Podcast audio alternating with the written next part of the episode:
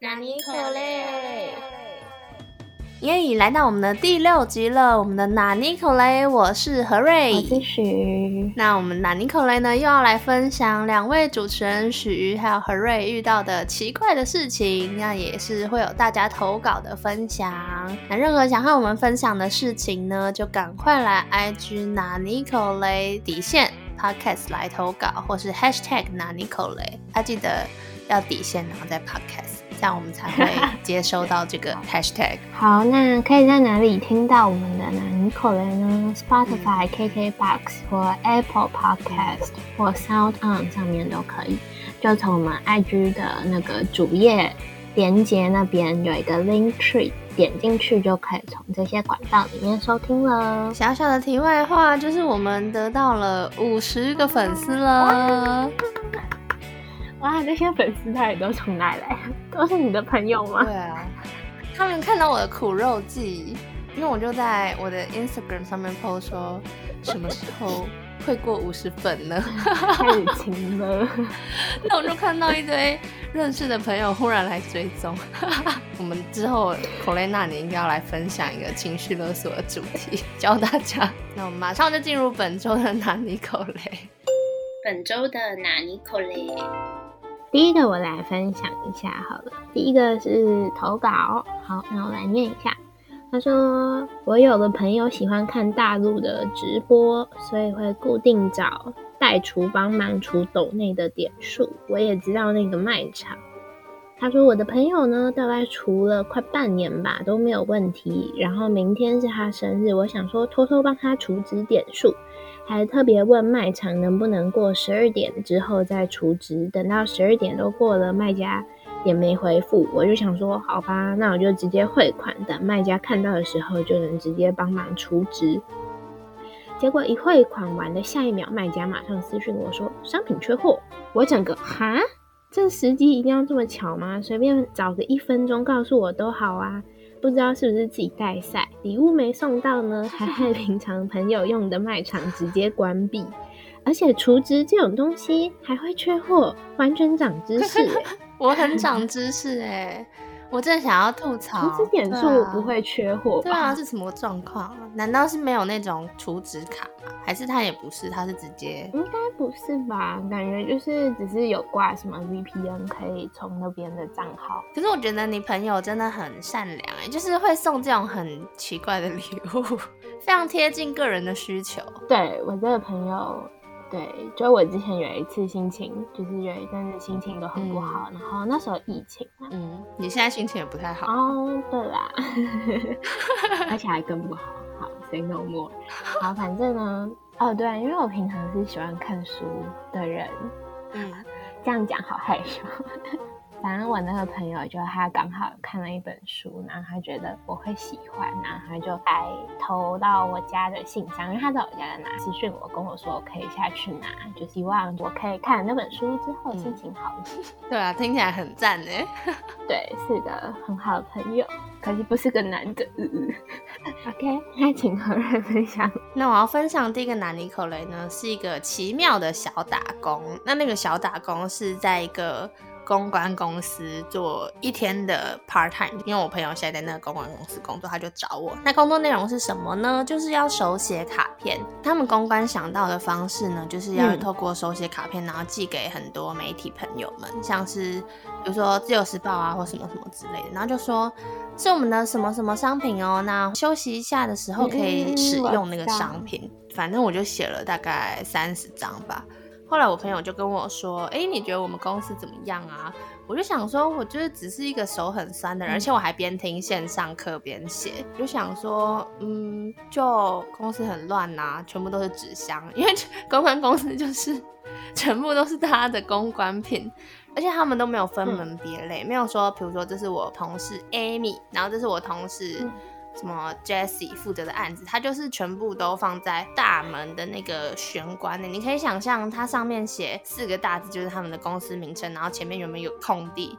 然后那空地全部都是纸箱。哎，我另一个朋友后来也被抓去写卡片，然后他这次比较幸运，他写八十张，写了一整天，然后没写完嘛，不知道后来是谁处理的。我朋友写完卡片之后呢，我的原本那个朋友又问他，诶，那你觉得我们公司怎么样？他居然觉得还不错，蛮有趣的。后来他就去投履历面试，然后就去那边工作了。然后我就觉得，什么状况？而且他钱还比我朋友多。所以这个可能才是真正的拿尼扣雷。我就说哈，为什么？为什么你可以是那个数字，就比我朋友多一千？就说他那时候在面试的时候偷听到那些正职在聊天哦。通常啊，第一次来的新人啊，要求的钱开的价，我们公司都会尽量配合什么。他就勇敢提了一个数字，那果然就过了。我听说好像都是自己要提高一点。没错，真的，我觉得他们两个其实都提太低了。以他们学校啊，或者是嗯做事的能力，大家要勇敢。没错，大家就是记得，现在忽然很像在口类那里的部分，但是我后来有对上网帮他们查资料，就是记得去查那些新人的薪资平均，在每个行业都不一样，而且会有人帮你统计好，随着你的年资或者是你的学历或者你的工作经历来影响的话呢，其实我们就是要记得。不要成为资本主义下的，对 我们变成那个被资本主义的大轮碾过去的小蚂蚁，所以千万不要这样。刚刚我们讲到那个箱子上面的名字的时候，就突然想到，你不觉得很奇妙吗？就是为什么大家在公司里面都要用英文名字？对啊，如果是外商公司，我可以明白；但如果是那种本土的企业，我真的怎么想都想不很难。对啊，我们不是台湾狼吗？还有人因为要进公司，还硬要取一个英文名字，比如说我姐姐。啊，我同学的名字超好笑的，我同学名字真的一波三折，那我就直接公布，反正全台湾有那么多 Jessica，就是他原本叫做 A 嘛，国小去英文补习班的时候，因为那个补习班老师也有一个叫 A 嘛，然后就当下他们主任就跟他说，哦，那你就是 Jessica 了，然后从此之后就开始当 Jessica，Emma 呢？然后结果现在他进入公司之后呢，因为我朋友他们本来就认识，然后他们两个一直都是同名的 Jessica。结果现在因为在公关公司又不能重名，不然他们就都是同一个公司的 Jessica 了，这样可能那个客户就会误会，所以他现在又变成 Jessie 了。好累哦，他们可以一个叫 J Jessica，另一个叫 Jessica。真的很不懂哎，这真的是我一个。百思不得其解的问题，我也不懂。但我后来尝试着帮他想一个理由，我觉得有可能是，虽然他是台商，可是他可能会遇到一些合作案。那那个合作案的是属于什么发商啊？比如说美妆品。嗯。虽然他是在台湾的分公司，但可能会有一些文件或什么。我懂你的意思，但是你再仔细想想，那些法国人他也不会取一个英文名字啊。所以其实我们应该也可以直接就是像我们护照那样，因为你护照上，比如说我英文名字叫 Claire，我护照上也不会写 Claire 是啊，对吧？对，会写自己的本名。所以为什么平常不能用自己的本名呢？这真的是很吊诡。可以请这社会改进一下吗？真是的。而且现在其实蛮多人都直接就叫李呀，比如说他姓李，然后就直接是 Mr. 李或什么之类的。所以我觉得感觉台湾在英文名字的部分可以再稍微调整一下。突然开始社会议题，对，奇怪，到底是多想争边时事？那换许分享第二个男的可能就只是要分享，跟大家讲我平常到底有多衰。之前不是跟大家讲说我是一个随人吗？就我这礼拜发生的衰事，反正就是我跟我朋友下课之后，然后他就带我去一间咖啡店，然后他就跟我说，那这间的披萨很好吃哦，什么之类。想说好吧，因为我最近食欲就很差，所以几乎什么都吃不下。你的暴瘦吗？有瘦一点。好，继续。我就想说，嗯，那我要吃玛格丽特披萨，因为披萨里面我最喜欢玛格丽特跟夏威夷。大家不要赞我，就很穷嘴，贫贱嘴。好，然后我就说，那嗯，不好意思，我来个玛格丽特披萨。然后他就跟我说，嗯，玛格丽特披萨吗？然后我就说，嗯，对，呃，今天是没有吗？然后他就说。嗯，我看一下哦。然后那个店员就跑去厨房看一下，拿来出来就说：“嗯，有有有，没问题。好，那这样一共是一百八。”然后我就给他钱，那就回位置坐下。然后就我朋友也都点完了，回位置坐下。然后我们就大概聊了五分钟之后，店员就突然跑过来，他点点我，然后就说：“啊，小姐不好意思，我们今天除了玛格丽特，其他什么口味都有，你要来改一下吗？”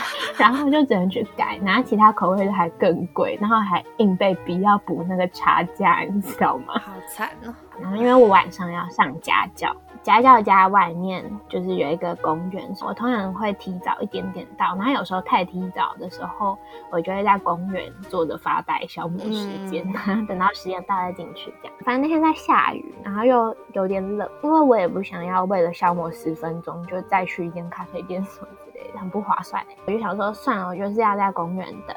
结果呢，那个公园不知道为什么就整个围起来，它可能是里面要整修，你知道吗？然后我一开始还想说，嗯，不会吧？然后呢，我就开始绕着公园走一圈，在雨中，然后后来终于找到一个小缺口，然后我就进去，然后因为就是有一个像遮雨棚，然后我就坐在那边，屁股还湿湿的，风有点大，然后又晚上，它就整个一直吹进来，你知道吗？所以我就一被那雨声吹飞。在那雨中等了十几分钟，然后再去上我的家教。你就直接去就好啦，因为他们通常那时候还在吃饭，我不想要进去造成他们家的压力、的尴尬。对，第三个小碎石，哇，真的讲不完。就是我昨天呢去买床包，因为我就想要帮我房间的整个寝具组都换成一样的颜色，那我就去买无印良品买床包，然后我就在那边蹲着找了老半天。就是没有我要的那个尺寸，你知道吗？然后呢，我就去问店员说：“我帮你查哦。”然后那店员感觉就是新来的，他就是也是手忙脚乱。反正他搞了五分钟之后，他就拿了一个我要的尺寸的东西来找我，他就说：“来，这个给你。”然后我一看，嗯，这是被套，但我要床包。然后我就说：“呃，不好意思，我是要床包。”然后说：“啊。”然后他就说：“那再去帮你看一下。”然后他又再去看一下。然后他要大概跑走五到十分钟吧，我没有太夸张，因为我也不敢走掉，我怕他找不到我，我就一直站在那里发呆。然后他后来就回来，然后就跟我说：“哦，我们这间店现在这个嗯尺寸的全部都没有，那我帮你列出来，就是其他这几家刚好也都剩三个，你可能要打电话去问一下。”然后说。哦，好，所以我就等了十几分钟，那还是没有我要的尺寸。好，结束了。好，我来分享我的第二个故事，是自主健康管理的旅馆。就是呢，我前几个礼拜去大仓久和饭店住，就是去住两天一夜，享受一下人生。好赞哦！没错。然后后来早上的时候呢，吃完早餐后还有一点时间要退房，因为他十二点才退。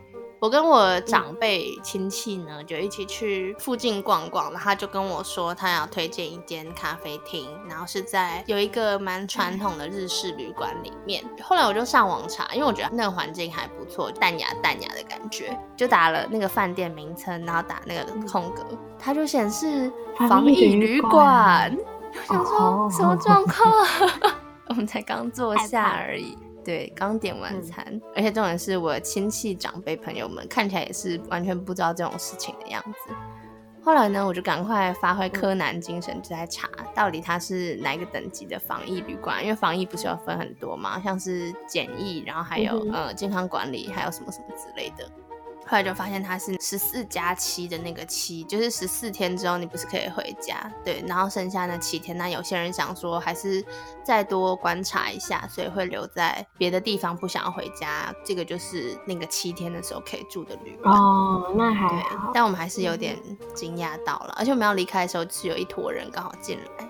大家如果现在去比较特别的地方，还是要记得查一下，因为会直接公布的，或是直接拒绝一般客人的，好像只有简易的旅馆而已。他们也都会直接穿戴那些防疫的防护衣，还有帽子、口罩。嗯嗯。我那天从一个地方走回我家，中间就有经过一个旅馆，然后就外面有那个很多穿防护衣的人，然后还有一个像游览车那样，然后里面都是穿防护衣的人，然后我就觉得嗯，然后走超快，真的会吓一跳。虽然每次公布的数字都还蛮漂亮，可是看到这些人还是会觉得很可怕。那下来就换许瑜来分享他第三个难尼口雷。哦，我第三个真的很难尼，而且完全是我自己的问题。嗯，我房间很小，所以就是每个家具都一定是刚刚好的位置，没有多余的空间可以让我闲置。前几天就突发奇想，就想说我要来换个位置，因为本来我的床头旁边有窗户，但是呢，我现在就想说比较好了，这样晚上我有时候都会听到邻居的声音，就睡不好。所以我要把桌子换来这边，然后呢，衣柜再搬到桌子旁边什么之类的。因为那时候只有我一个人在家，然后就一个人开始搬。嗯，书柜我觉得没有很重，是小问题，但是重点是那是 IKEA 的书柜，而且是几年前买，你知道，我就觉得它快要解体了，你知道吗？它就一直发出那种老人的关节声音，然后我在心里就想说：啊，你不要解体，你不要解体，然后就很小心的搬它。然后呢，后来我在搬衣柜的时候，我的衣柜是就是三个柜子粘在一起的那种，所以呢是很大个，就是想说我的力气哪有那么小，我还是年轻人呢，二二岁，我就硬拉它，然后呢完全拉不动。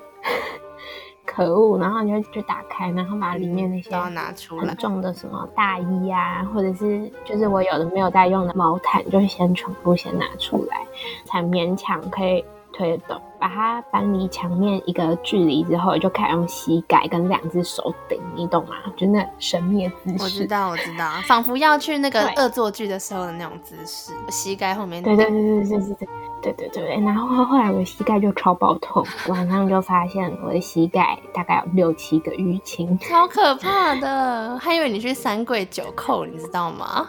就他有给我看那对，真的很，很夸张。我跟你说，我后来发现一个比较好的方法，就是呢，你的两只手抵着墙壁，然后用屁股去顶，因为屁股的肉比较多。但是这个方法呢，只要就是远离墙壁到一定的距离，就没有办法做了。就没有力了。，对，就是只能继续用膝盖。重点是我把衣柜从第一面墙，就是整个移到它对面的那面墙之后，然后还转方向，让门面对着我的时候，我就突然觉得这样好像不太对，这样整个房间给我的压力好大，还是原本那样比较好。所以呢，哦我又再重新开始一次，再把这些，就是再把它们全部放回原位。而且你知道，因为我房间就很小，所以如果要让那个衣柜可以就是转方向，然后搬得动的话，其他的东西一定都要搬开。所以我就在把其他东西全部再搬开，然后我的膝盖就受了很多的苦。到底在干嘛？这就是 我的拿捏口雷，完全就是我自己，我自己后来全部弄完，然后有坐下之后我就想说，我到底在干嘛？对，然后膝盖还很痛，那你原本房间的格局是谁帮你安排的？是我自己换的，就以前还有一个样子，我就很爱换、嗯那这次就有点 gay 搞，原本可能换的越来越好，人家百日王朝，他可能一秒钟你就觉得不太好，对。但我后来因为实在是太不服哦气，就做一些小调整桌子就是换位置，就刚好两个这样调换。但是让我最费力的衣柜，就是不动如山的回到它原本的他位置。一定在那边对可以有一些地方。哦，我来打个岔，就是我的膝盖痛到，你知道翘二郎腿的时候，那小腿不是会顶到膝盖吗？然后我习惯翘二郎腿，然后最近一翘就，呃，好痛，所以现在都要很小心。我也有一个 gay 的事情，嗯，我前几天去实习的地方帮忙搬折椅啦，我要赶快搬完，赶快下班，所以我就一次搬了三个。然后，但通常那就左右各提一个就已经很了不起了，所以我在把它搬出来的时候呢，那三个就很难控制，我就先被他们夹到一次手，他说好痛哦，但是也不能干嘛，我还坚持要搬三个，然后就把它换成二跟一。最后呢，我就边走一直被那夹到，而且那大概才六步路的路程而已，一直被夹到，一直被夹到。放上去的时候呢，又把它跟原本那个又一起夹到，反正我就一直夹到手，真的超级痛的。夹的那一刻觉得还 OK，但是后来就是把手抽出来之后，真的超痛。然后结果现在按一下指甲就觉得好痛啊，大概就是因为那天的事情，超有事。不要的 gay 搞，大家该去求助的时候就求助。好，今天就来选出第一名。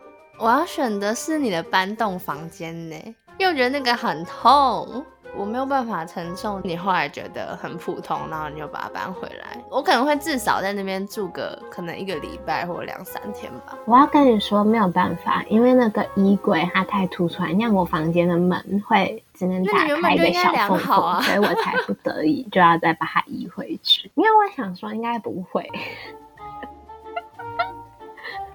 而且我跟你说，我的腿跟手都超酸，那我也 要给他第一名。然后那个时候再搬回去的时候，我内心真的就是一直在对自己骂脏话。OK，那我们就进入下一个环节吧。关心的议题，还有发现的酷东西、小物，还有资讯，以及许瑜每周都会分享的两首歌曲。那首先来分享一下最近关心的议题，大家知道发生了地震吗？就是在前几天的时候，台北也蛮大，就有小小被吓到。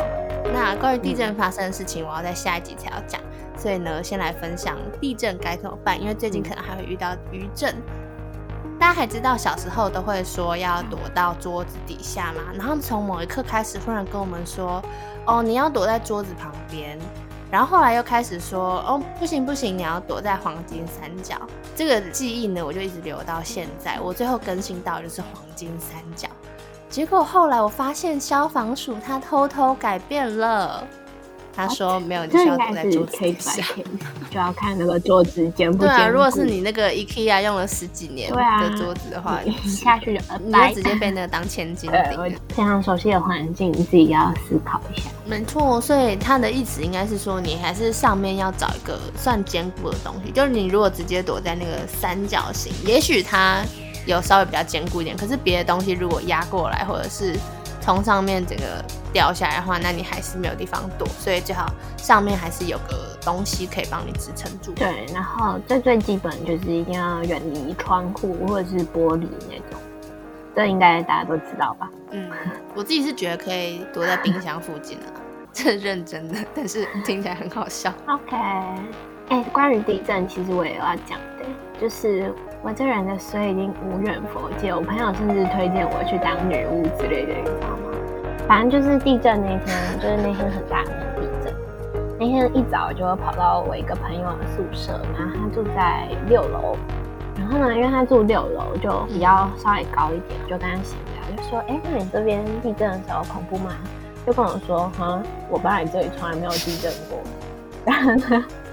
我就说哦是哦，然后呢，过了半小时，地震就发生了，而且那个时候我坐在地上，然后他站着，所以他比较没感觉。我就判断了两秒，不是我自己头晕，我说哎干地震地震地震。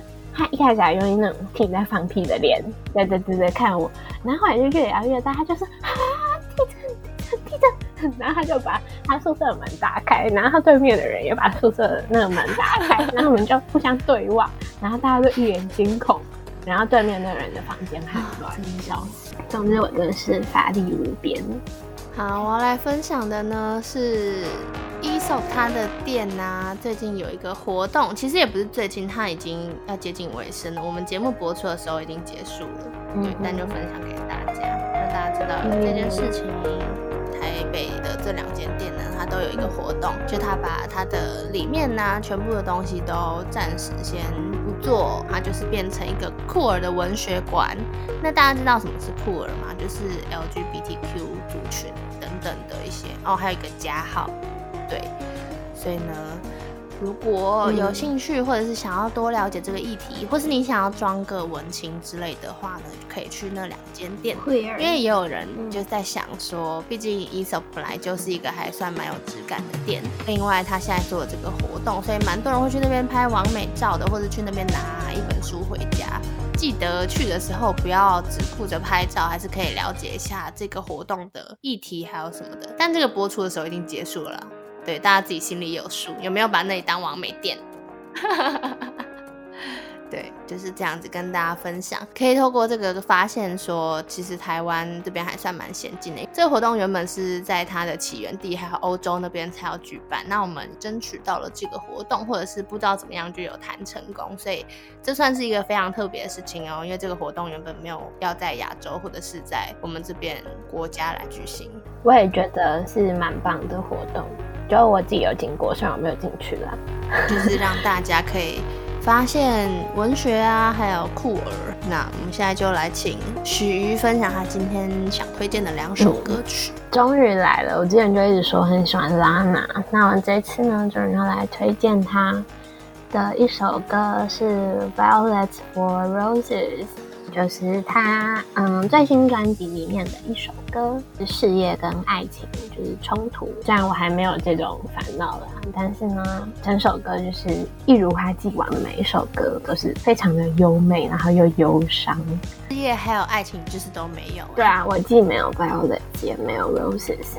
Sorry，没关系，你还可以再推荐另另外一首。一首呢，就是呢，因为最近不是每天都在下雨嘛，我就想说，啊，我要来找一首跟雨有关的歌。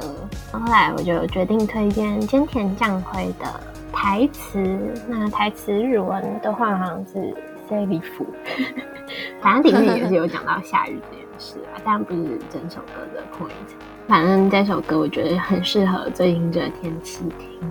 是一首伤心的失恋歌，他的歌都有一种无奈小可爱的感觉，就虽然是伤心的歌，反正就我很喜欢好的，那这就是我们今天的 c o l e 纳尼疯狂的 Q 流程，因为现在已经录了三十六分钟，因为何瑞夫的剪辑，何瑞就会剪到死，所以今天话特别多，所有小琐事。那就希望大家可以继续支持我们的拿尼口雷，我们也没有跟大家要奶茶钱啦，所以大家就是有兴趣的时候可以听一下，还有记得来我们的地方投稿，不可以来哟。